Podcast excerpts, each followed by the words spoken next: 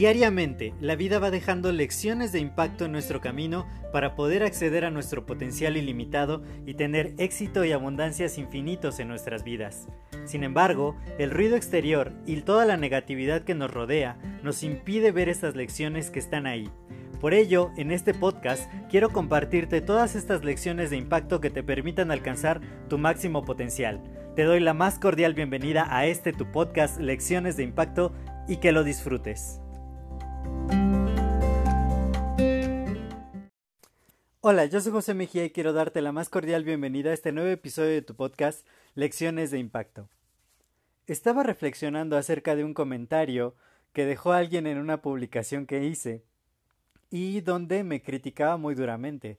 De hecho, terminó el comentario diciendo es una crítica dura pero constructiva.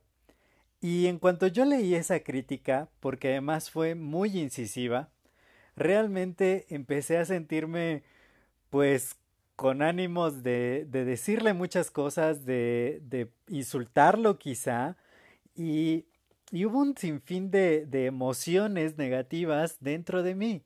Sin embargo, pues me puse a pensar, no, no tanto que me pusiera a pensar, sino que las dejé fluir, dejé que toda esa avalancha de emociones saliera, se manifestara, eh, y, de esa forma dejé pasar un poco el tiempo hasta, hasta que hice un, una respuesta de, ese comentario. O es más, no, no hice ninguna respuesta a ese comentario. Sin embargo, sí noté, noté que me, me impelía la acción. De, definitivamente esa, ese pequeño disgusto que me, que me dio el comentario por esa crítica me hizo, me hizo reflexionar mucho acerca de, de la inteligencia emocional. Muchas veces nosotros vamos por la vida reaccionando a lo que nos pasa. Simplemente no alguien nos dice algo o leemos cierta cosa o vemos vemos cierta cierta información y de pronto nos sentimos vemos algún tipo de mensaje que nos mandan y, y sentimos cierta emoción, ya sea frustración, ira, alegría o tristeza o coraje o cualquier emoción y, reaccionamos ante ello. Y eso nos deja en una posición altamente vulnerable, ya que a pesar de que nosotros somos seres que, que contamos con la capacidad de raciocinio, finalmente nuestro cerebro y el cómo está conformado biológicamente hace un camino corto desde la emoción a hacia la reacción y hacia que todo nuestro cuerpo reaccione físicamente. Entonces, si nosotros permitimos que continuamente las emociones dominen las acciones que nosotros tenemos, estamos en desventaja porque no permitimos que la parte racional de nuestro cerebro se ponga en funcionamiento y reaccionar de la mejor manera y muchas veces terminamos tomando malas decisiones, haciendo algo que no deberíamos de hacer y y hay que, hay que empezar a ver cuáles herramientas tenemos para poder controlar mejor, no controlar, sino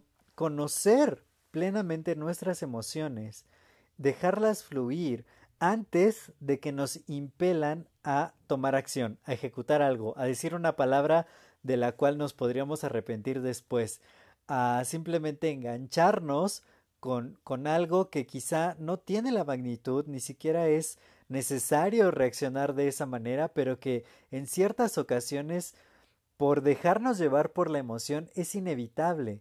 Aquellas personas que, que tienen un mayor nivel de éxito son aquellas que conocen a fondo sus emociones. Dice uno de mis grandes mentores una frase de Sun Tzu que, cita y dice aquella persona que se conoce a sí mismo es invencible. Así que hay que ser muy intencionales acerca de cuánto vamos a conocer cómo son nuestras emociones, cómo estamos permitiendo que de una o de otra manera controlen nuestras acciones y cuáles son las herramientas que podemos utilizar para controlar mejor nuestra inteligencia emocional, más bien para desarrollar nuestra inteligencia emocional. Yo utilizo una y hay un podcast dedicado a ello que se llama Hablemos de Mindfulness Y, justamente es acerca del mindfulness, hacer meditación, mindfulness y, y de esta manera permitir que, que las emociones sucedan, que aceptarlas, reconocerlas y disiparlas para no, no tener que lidiar con ellas eh, en forma racional y tampoco reaccionar de inmediato ante ellas. Y si desarrollamos esta inteligencia emocional, nuestras relaciones, nuestras acciones van a ser mucho mejor dirigidas y vamos a poder utilizar de mucha mejor manera todos los recursos que tenemos a nuestra disposición. Espero que este podcast te haya sido de mucho valor. Si fue así, compártelo con aquella persona que consideres que le puede servir y sigamos expandiendo el impacto positivo. Yo soy José Mejía, para mí fue un placer compartir este tiempo contigo y nos vemos en el siguiente episodio. Hasta luego.